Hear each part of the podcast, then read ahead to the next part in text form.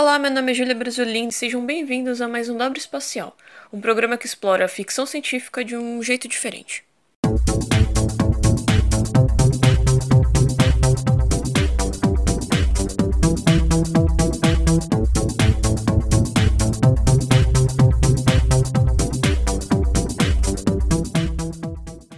Nesse episódio, eu vou te apresentar quais são as astronautas que fazem parte da nossa história e que inspiram as novas gerações. Citar as personagens femininas de ficção científica que se passam no espaço e que eu considero as melhores. Além de uma entrevista muito bacana com a engenheira aeroespacial Ana Paula Castro de Paula Nunes, que pode se tornar a primeira astronauta brasileira. Tudo isso e, como de costume, muito mais em 5, 4, 3, 2, 1.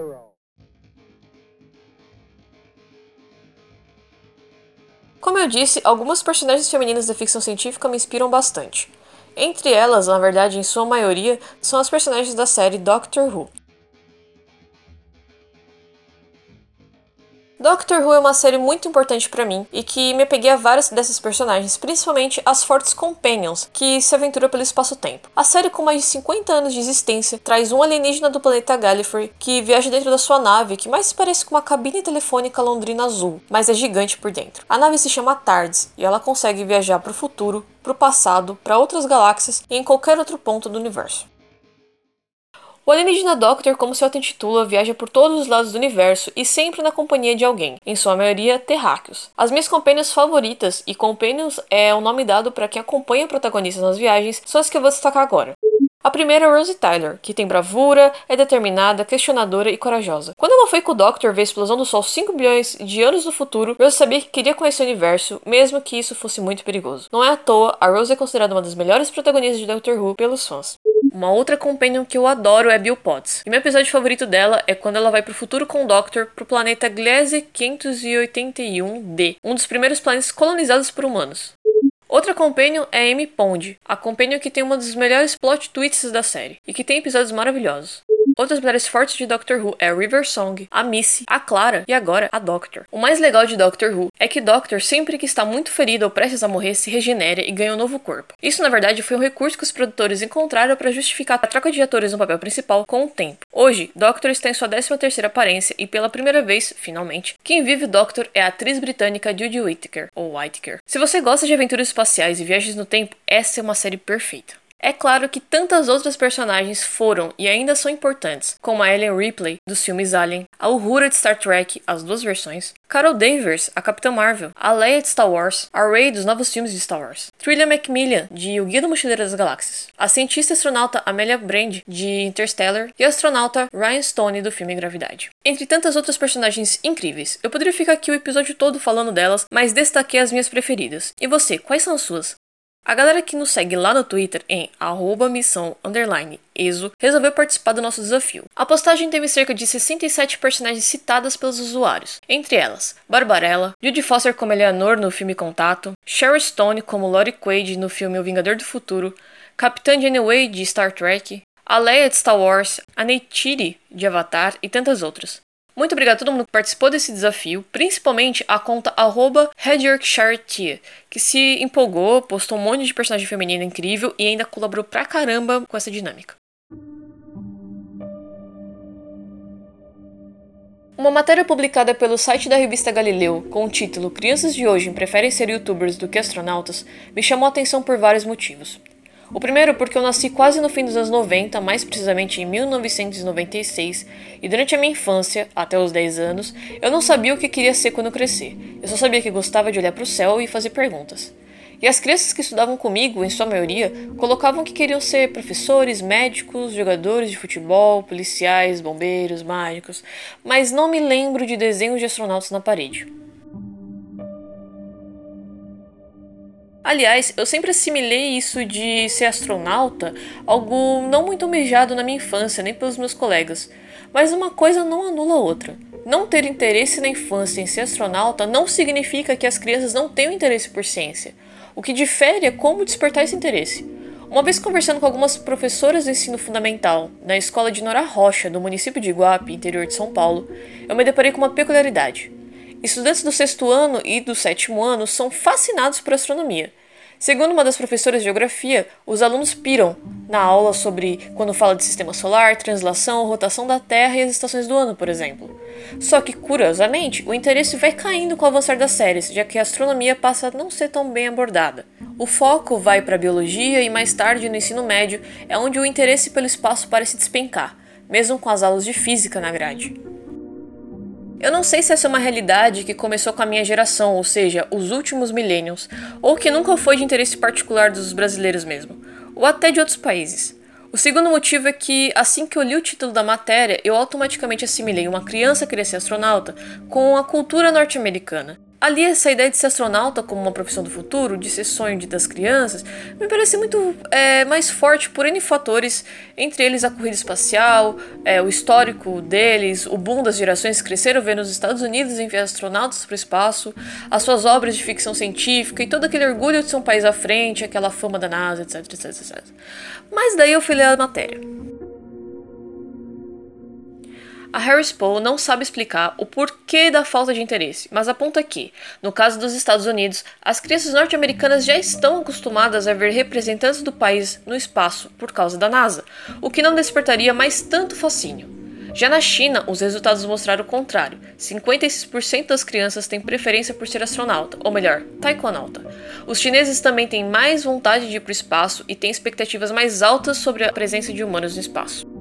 Ou seja, eu percebi que países que ainda possuem como meta conquistar o espaço, e me desculpa o trocadilho, têm mais hype, mais expectativa de toda uma nação, de toda uma sociedade para que isso aconteça.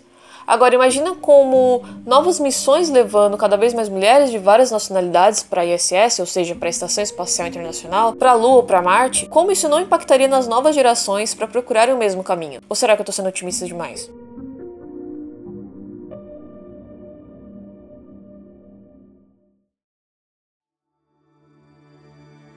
Interstellar foi o segundo filme que mais me marcou, por isso considero muito importante para mim. O primeiro foi Armageddon, que entre inúmeros motivos me fascinou a ideia de salvar o planeta de um asteroide iminente. Mas em Interstellar, filme dirigido por Christopher Nolan e lançado em 2014, eu senti duas coisas em relação à nossa importância na sociedade. Ciência é importante e você pode ajudar de inúmeras formas. Além da cientista e astronauta Amelia Brand, interpretada pela atriz Anne Hathaway, uma outra personagem no filme se destaca, Murphy Cooper. No futuro onde a Terra está se tornando inabitável, com poucos habitantes no planeta, e que o único meio de se alimentar é através da agricultura, com cada vez menos vegetais para plantar, já que a praga assola todos os tipos de plantação, o planeta está seco e com tempestades de areia. Não se pensa mais em viajar para o espaço. As faculdades são voltadas para fazenda e agropecuária. E Murphy, uma garotinha curiosa, é filha de um ex-piloto do governo, que ensinou tudo sobre a antiga ciência. Sobre Apolo 11, os astronautas, os foguetes, física e o funcionamento das coisas. Na escola, ela arranjou problemas com a professora, que disse para o pai que toda a ciência e tecnologia que um dia existiu era mentira, que as crianças não poderiam saber a verdade.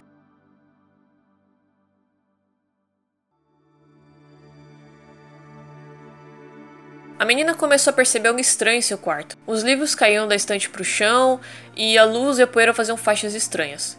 Ela começou a anotar formato de código Morse por acreditar que um fantasma estava tentando se comunicar com ela. Mas seu pai não botou muita fé, achando que era imaginação da criança. Assim, os anos se passaram e Murphy, já adulta, se torna uma das maiores físicas da Terra e a chave que pode salvar toda uma civilização.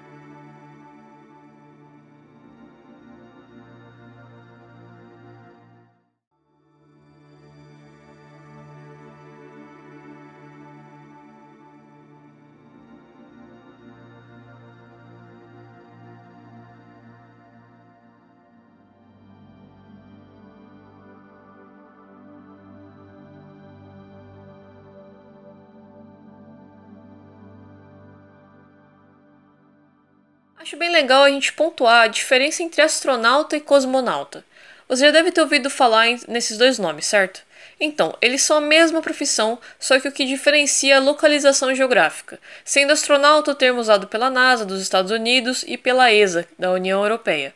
Já cosmonauta é o nome usado pelos russos. Na matéria Qual é a diferença entre cosmonauta e astronauta, de Guilherme Heller, publicada pela revista Super Interessante, ambos os termos possuem uma origem do grego. Astro vem de astron, que significa estrela, e nautis, de navegante, assim como cosmo, também significa universo. A palavra astronauta foi citada antes do primeiro astronauta ir para o espaço. Foi usada em 1880 no romance ficcional Através do Zodíaco de Percy Gregg. Depois, em 1929, a palavra apareceu de novo, só que dessa vez como uma abordagem científica. Depois, astronauta virou um termo cravado pela NASA em 1959. Semelhante aconteceu na Rússia. E se você se lembra das suas aulas de história, vai se lembrar de ter estudado sobre a Guerra Fria, com o auge da corrida espacial entre Estados Unidos versus União Soviética. Foi daí que em 1961, o uso do termo cosmonauta se tornou uma palavra oficial para os soviéticos denominarem os seus exploradores espaciais, sendo o primeiro deles Yuri Gagarin, o primeiro homem a ir para o espaço. Acho que agora ficou mais fácil de entender a diferença, certo? E sendo assim, seja astronauta, cosmonauta ou até mesmo taikonautas, que são os exploradores espaciais da China, todos e todas, no fim, trabalham no espaço. Mas quais são as astronautas que já saíram da Terra?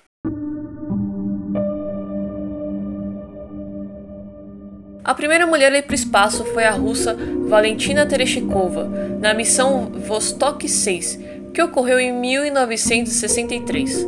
Valentina concluiu a missão e ainda tirou fotografias da Terra que ajudaram a estudar e identificar as camadas da atmosfera. A cosmonauta Slavitana Savitskaya, acho que está certa a pronúncia, não sei, foi a primeira mulher a viajar em uma estação espacial e a primeira mulher a fazer uma caminhada espacial. Missões que ocorreram entre 1982 e 1984. Já a astronauta Sally Ride foi a primeira estadunidense a ir para o espaço, numa missão chamada STS-7, que utilizou o ônibus espacial Challenger que foi lançado em 18 de junho de 1983.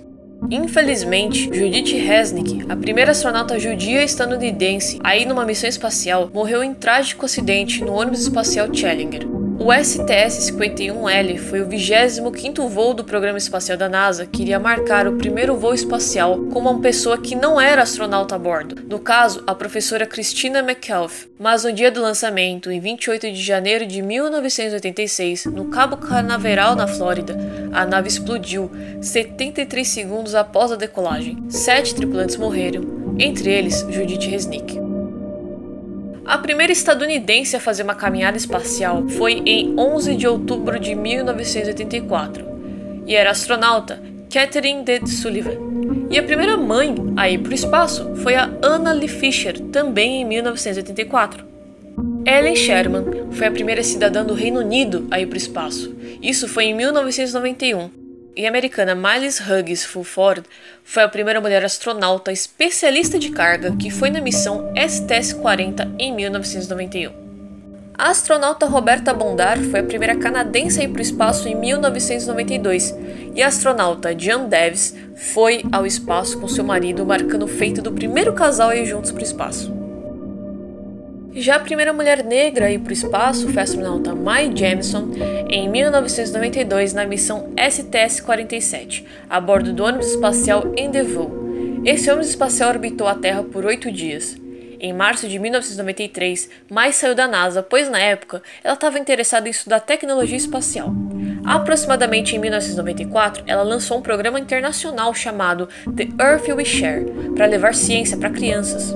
E atualmente a Mai Jamison é inspiração para muitas meninas e lidera a organização 100 Years Starship, um projeto que quer enviar humanos para fora do sistema solar daqui a 100 anos. Nos anos 90, a primeira mulher hispânica a ir para o espaço foi Ellen Okoa, e a primeira mulher japonesa a ir para o espaço foi Chiaki Mukai. Aileen Collins foi o marco para a história espacial. Ela foi a primeira piloto e comandante mulher do ônibus espacial e a primeira mulher francesa a ir para o espaço foi a Claudie Regneré.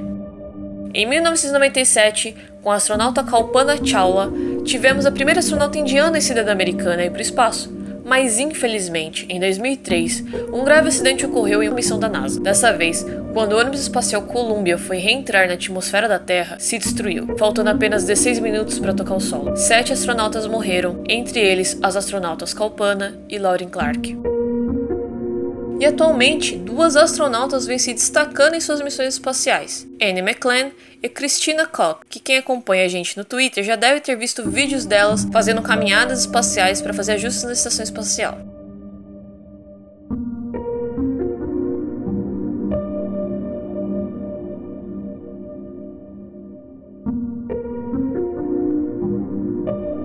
Esses dias pelo Twitter me deparei com uma notícia publicada pelo UOL, onde dizia que a gente poderia ter pela primeira vez uma astronauta brasileira. Ela é a Ana Paula Castro de Paula Nunes, é super dedicada e além de ter vários feitos, representa o nosso país no avanço científico. Ela foi recentemente selecionada para participar de missões de teste, ou seja, simulações espaciais, em parceria com a ESA, Agência Espacial Europeia. Daí eu tive a ideia de entrevistar ela aqui no Dobro Espacial sobre a sua área de estudo, sobre ter sido selecionada e muito mais. Sem mais delongas, bora lá.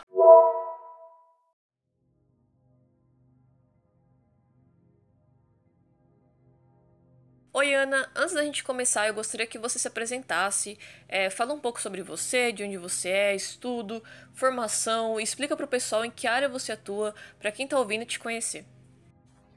Oi, Júlia. Primeiro eu queria agradecer pelo convite para participar aqui da entrevista e também te dar os parabéns por esse projeto de divulgar astronomia e ciências espaciais que para alguns pode ser algo futurístico, mas para a gente é uma área de pesquisa muito importante. Falando um pouco sobre mim, eu nasci e cresci em Brasília, estudei minha vida toda em colégio público lá, é, passei na UNB, cursei engenharia aeroespacial, é, fui bolsista do Ciências Sem Fronteiras, onde eu fiz um ano de, é, de sistemas aeroespaciais no Reino Unido. É, então eu voltei, depois que eu formei, eu saí para fazer mestrado na China agora em direito espacial. E, e, com isso também eu tive a oportunidade de fazer um estágio no Escritório das Nações Unidas para Assuntos do Espaço Exterior, que eu pude usar tanto minha formação em engenharia e também agora meu mestrado em direito espacial. Eu fico muito feliz em poder é, ter essa entrevista com você, porque eu fui descobrir que você foi selecionado em uma missão espacial simulada através de uma publicação na matéria na, de uma matéria na UOL. Meus parabéns a propósito, e eu acho essencial divulgar cada vez mais isso. E explica pra gente o que é essa seleção e o que seria essa missão espacial simulada. Muito obrigada pelos parabéns. Desde que eu fui selecionada para a missão, também estou muito empolgada. E realmente a gente tem que divulgar isso porque não é algo muito comum ainda é, nessa área no Brasil. E eu espero que agora isso abra caminhos né, para outros pesquisadores, alunos, jovens profissionais também possam participar e até desenvolver esse tipo de missão também. Bom, sobre a missão espacial simulada, vou tentar falar brevemente, mas tem várias áreas para cobrir. É uma missão analógica, uma missão espacial simulada, na verdade são testes de campo em locais que têm semelhanças físicas com os ambientes espaciais extremos e elas servem para nos preparar para a exploração não só de planetas, mas também talvez de asteroides. E eles, esse tipo de missão tem um papel muito importante para a resolução de problemas quando a gente está é, tentando ver essa questão de, da exploração espacial. Então, antes de sair mandando coisa para é, o espaço, é, os engenheiros e cientistas né, de agências governamentais, como a NASA e a Agência Espacial Europeia, pessoal da academia e também da indústria, todo mundo se reúne para trabalhar é, visando reunir os requisitos para testes para a gente saber quais são os requerimentos para missões desse tipo. Então, as missões de simulação analógicas elas vão fornecer dados sobre os pontos fortes, as limitações e também a validade de certas operações é, quando a gente pensa em exploração humano-robótica. Né? Então, essas missões também nos ajudam a definir as melhores maneiras de combinar é, os esforços humanos e também utilizando máquinas e tecnologias para que a gente possa aprimorar, aprimorar a exploração científica. E esses testes eles podem ser feitos em, em, ambientes como Antártica, nos oceanos e desertos, e no nosso caso em ambiente vulcânico. Os testes que podem ser feitos nesse tipo de missão simulada ou analógica é, pode incluir, por exemplo, testes de novas tecnologias, de equipamentos robóticos, veículos, questão de habitat, é, habitat, né? Como é que a gente moraria na Lua ou em Marte, comunicação com a Terra, é, geração de energia, mobilidade, infraestrutura, armazenamento de comida, água, é, também efeitos comportamentais, como exemplo, isolamento, confinamento, como se dá a dinâmica de equipe, é, a questão da repetição alimentar, porque a gente não tem muita variedade lá fora, né? E também vários outros fatores são observados. Na minha missão, essa missão que eu estou fazendo parte agora, essa é a segunda campanha de um projeto chamado Euromoon Mars in My High Seas. Essa, esse, esse projeto são missões é, analógicas também, que são realizadas no habitat de simulação Seas no Havaí. E essas campanhas, né, esse projeto é uma iniciativa da Agência Espacial Europeia, em colaboração com um grupo internacional de trabalho e exploração lunar, também da Agência Espacial Europeia, junto com a Aliança Internacional Moonbase e esse habitat Seas, que é o mesmo lugar onde os astronautas da NASA também treinam para suas missões. E um do foco é, da nossa campanha, da nossa missão, é o estudo de tubos de lava. Os tubos de lava, eles são umas cavernas alongadas que têm origem vulcânica e é uma ocorrência comum em, em ambientes que possuem vulcão, vulcão, como a Terra, e também alguns milhares de anos atrás a Lua e também Marte. Por isso que é muito interessante fazer esse tipo de missão analógica de simulação no Havaí. E nossas linhas de pesquisa é nesse quesito tem a gente pode tá querendo focar, por exemplo, na construção de, de tijolo com, com o solo do ambiente é, exploração desses tubos de lava, porque alguns arquitetos espaciais acreditam que é um ótimo lugar para se construir um habitat, e também como o melhor modo de sair do habitat de simulação onde a gente está morando e explorar essa área ao redor de, de maneira segura, porque é o tempo que podemos sair com o traje que chama traje para atividade extraveicular, é limitado por questão de bateria e oxigênio, e também a questão de bateria dos nossos equipamentos, drones e, e os rovers também são limitados. Então, isso tudo a gente estuda qual é a melhor maneira de sair desse habitat e explorar a área é, ao redor. Para os ouvintes do podcast, eu acredito que você está inspirando muitas meninas. Quando foi que você começou a se interessar por ciência?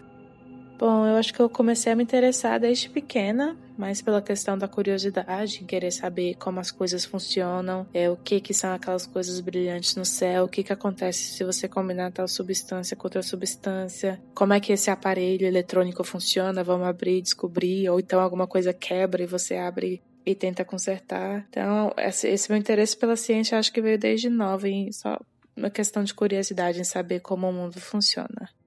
Você, em 2018, foi uma das três mulheres selecionadas pela Agência Espacial Brasileira para ir cursar o Master Program on Space Technology Applications, ou MASTA, que é um mestrado na área espacial da China. Para leigos, o que seria um mestrado na área espacial? O que se estuda? Bom, sobre o meu mestrado, ele é uma parceria da Agência Espacial Brasileira com o Centro Regional para Ciência Espacial e Educação Tecnológica na Ásia e do Pacífico, onde eles oferecem esse programa de pós-graduação na área de aplicação de tecnologia espacial. É, bom, tecnologia espacial é uma tecnologia que ou a ciência ou a indústria aeroespacial eles desenvolvem para utilizar em voo, exploração espacial e também a questão dos satélites. Então, a tecnologia espacial ela pode incluir nave espacial, satélite, estação espacial, infraestrutura, equipamento e também procedimentos de suporte. Então, nesse programa, a gente estuda a aplicação dessas tecnologias.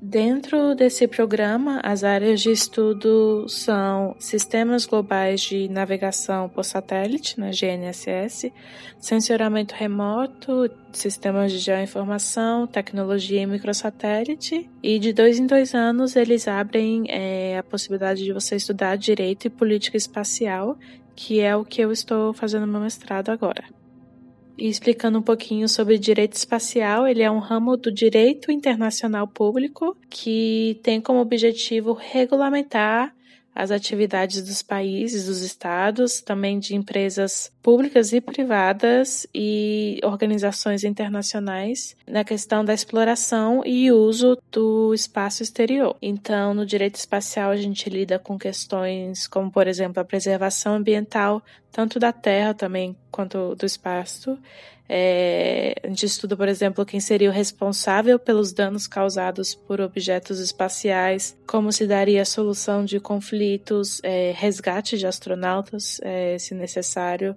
cooperação internacional e outros temas também bastante interessantes e complexos.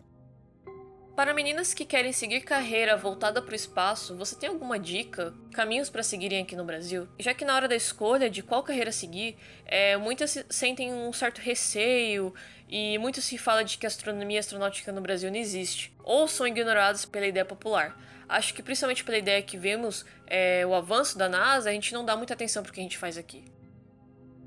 Bom, é, mesmo que não seja uma área ainda muito popular no Brasil, nós temos algumas possibilidades sim. Temos bons programas no ITA e no INPE.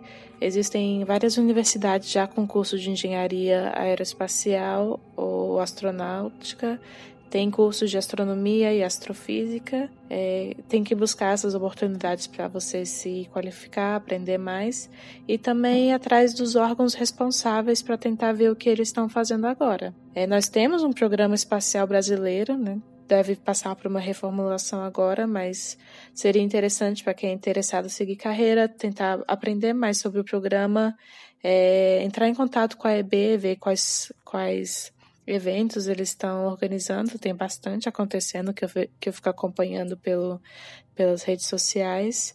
E tem que buscar oportunidade, não pode esperar que a oportunidade venha a você, né? Então tem que buscar esses órgãos responsáveis, ver as atividades que eles estão realizando, tentar conversar com profissionais na área e nunca parar de estudar. Isso é importante também.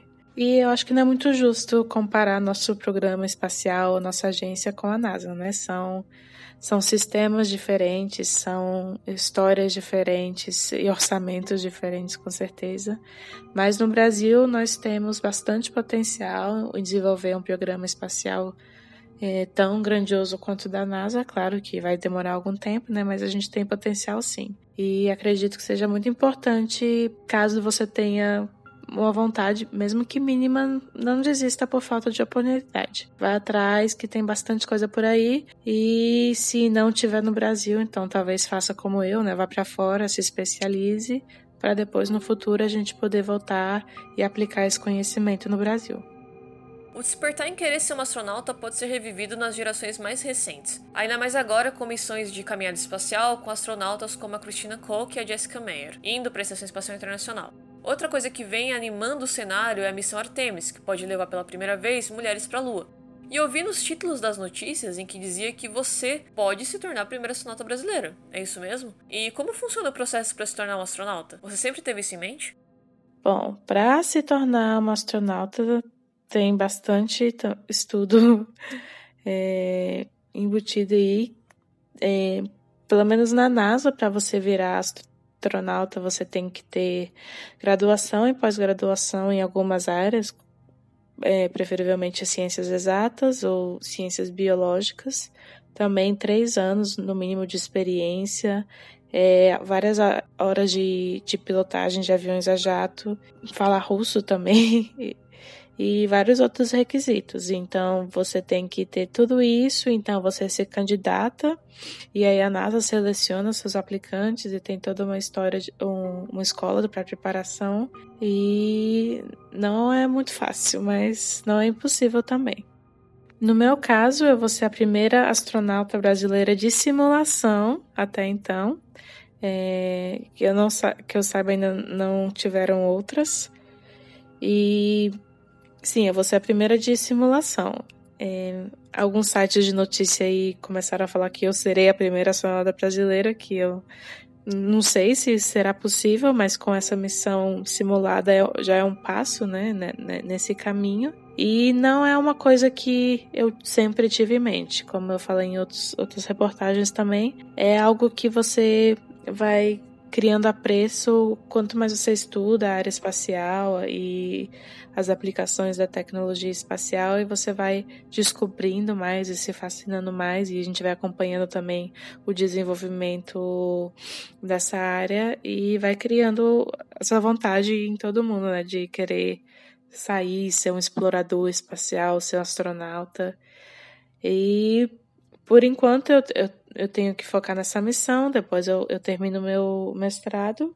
Então eu vejo as possibilidades, né? Como eu sou brasileira e eu não sou afiliada a nenhuma instituição parceira da NASA ainda, então não sei se ainda é uma possibilidade para que eu possa me tornar astronauta. Mas quem sabe com essa missão me abram as portas para que então eu comece minha caminhada para ser a primeira astronauta brasileira de verdade. A importância de você participar dessa missão espacial simulada é muito grande. Só de ter lido a notícia da sua seleção, é, eu já imagino o impacto e como isso inspira inúmeras jovens brasileiras a seguir essas carreiras de ciência. E você pode me corrigir se eu estiver errada, mas a ESA, ela arca com a metade das despesas, certo? E eu li que você está buscando patrocínio para você poder ir para Havaí, onde vai ser a missão, e para não perder essa oportunidade. É, quem assina a newsletter da Missões do Planeta já recebeu esse mês por e-mail um link para poder colaborar. Mas eu gostaria de saber, é, na época da gravação desse episódio, ou seja, em novembro de 2019, o quão você já avançou na arrecadação, como e por onde as pessoas podem colaborar com você. Sobre a questão financeira da missão, é realmente é uma missão muito cara. O Habitat High Seas no Havaí, ele é, o habitat é bastante requisitado, então é uma missão cara. É, no nosso caso, que é uma parceria com a Agência Espacial Europeia, o Habitat já forneceu um, um valor de desconto para nós estudantes. E parte da, dos custos também estão sendo arcados pela Agência Espacial Europeia. Então, cada astronauta de simulação, cada participante, é, a gente tem que arcar com uma parte dos custos para participar dessa missão, que são 2 mil dólares, e também arcar com passagens de, de ida e volta para Havaí. Também é, nós tivemos alguns treinamentos na sede da, da Agência Espacial Europeia na Holanda, isso também gera custos, sem contar custos para materiais, que tudo nós temos que pagar, é, materiais, divulgação e e alimentação. Então, isso tudo, no meu caso, gerou um custo de cerca de 4 mil euros. E como eu ainda sou bolsista, né, estou terminando meu mestrado, não tinha condições de, de arcar com essas despesas e entrei em contato com diversas instituições, é, empresas privadas atrás de patrocínio. É, algumas responderam positivamente e mas ao mesmo tempo, para que eu pudesse possibilitar a minha participação, eu também criei a vaquinha, onde meus amigos e familiares me ajudaram bastante e também com a divulgação do projeto eu recebi bastante apoio. Eu queria agradecer a todo mundo que, que contribuiu novamente, porque sem a ajuda de vocês, novamente, eu não teria, não, não seria possível participar. E eu ainda não atingi o valor total, ainda falta um pouco. Quem quiser contribuir pode ir lá no site, site da Vaquinha, é, digitar meu nome, Ana Paula Castro, ou então astronauta, que já aparece lá minha página. E qualquer valor já ajuda bastante. Eu também estou buscando parcerias e tentando fazer outros trabalhos ao mesmo tempo. Mas a missão já agora em dezembro e estou correndo aí atrás do relógio. Mas se tudo der certo, vou conseguir o valor total sem entrar em dívida. E sim, no mês passado, antes de começarem a divulgar o, projeto aí nas redes é, do Brasil, eu tinha menos de 800 reais e agora já passou 5 mil. E meu objetivo é 9.600 reais e estamos quase lá. E de novo agradeço a todos que já ajudaram e compartilharam, e agradeço a todos que ainda vão compartilhar e também contribuir. Bom, chegamos ao fim da entrevista. É, eu quero agradecer novamente a sua participação, por ter aceitado o convite de estar aqui. É, eu acredito que toda a sua carreira e esforço, além de, de me inspirar, vai inspirar outras pessoas também. E novamente, parabéns pela seleção. E como uma última pergunta, você possui personalidades no mundo da ciência que te inspiram? Se sim, quais são? É, eu que agradeço pelo convite de participar da entrevista e eu fico muito feliz né, de inspirar pessoas e também mulheres e meninas a seguir carreira nessa área espacial. E eu espero que mais pessoas não se deixem amedrontar pela falta de oportunidade, mas é, se for algo que você realmente quer, continue batalhando, que uma hora é, oportunidades virão e seu esforço será recompensado. Eu não tenho personalidade no mundo da ciência que me inspira, porque a gente, a gente não, não cresceu muito ouvindo falar dessas personalidades, mas eu cresci vendo bastante filme de ação e, e ficção científica, então, eu, na verdade, eu sempre me inspirei em personagens fortes e, claro, mulheres, para não deixar ninguém me impedir de seguir meus objetivos e chegar onde eu quero chegar. E é isso. É, obrigada novamente. E após a missão, espero poder compartilhar as minhas experiências lá e como foi ser astronauta de simulação. Obrigada e até mais.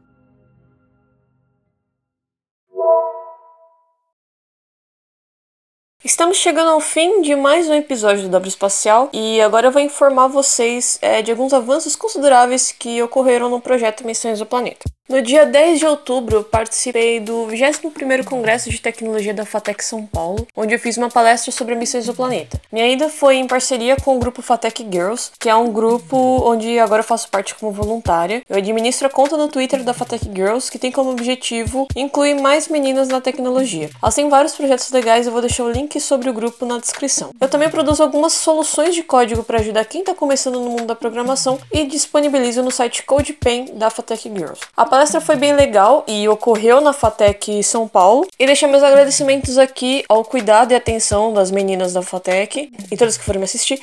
Inclusive pro Vinícius Telestio, acho que eu tô pronunciando correto, que esteve na palestra e passou a ouvir o podcast. É, na apresentação eu falei tudo sobre o projeto Missões do Planeta e como eu estudo com o projeto as formas de divulgação científica pela internet. Outro recado bastante animador é que no dia 23 de outubro eu recebi um e-mail dos AstroTubers me informando que o projeto Missões ao Planeta recebeu o selo de qualidade de conteúdo da Sociedade Astronômica Brasileira, ou seja, a SAB, por, abre aspas, divulgar conteúdos astronômicos de bom nível e valor científico. Entendemos que o mesmo atende os critérios de qualidade especificados pela banca julgadora e as demais determinações impostas. Fecha aspas. Eu fiquei muito animada com a notícia, pois significa que o projeto está no caminho certo e que os conteúdos são de boa qualidade. E falando dos conteúdos da Missões do Planeta, é, por problemas técnicos se tornou complicado sair dois episódios por mês. Isso implica em atrasos, mas isso vai durar apenas esse ano, visto que para 2020 já temos conteúdos sendo produzidos para serem lançados com mais frequência. E nem só de podcast vive o projeto Missões do Planeta. Ainda temos produções no Twitter em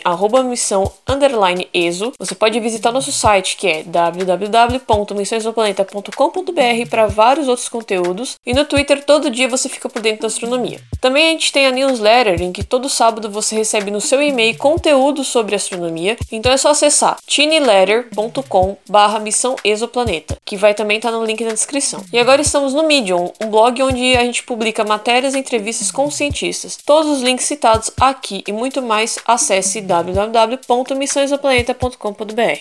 Então é isso, pessoal. Deixo aqui meus sinceros agradecimentos à Ana Paula Castro, de Paula Nunes, por conceder a entrevista aqui no podcast e a todos os ouvintes. Muito obrigada por me ouvir até o final e até o próximo episódio.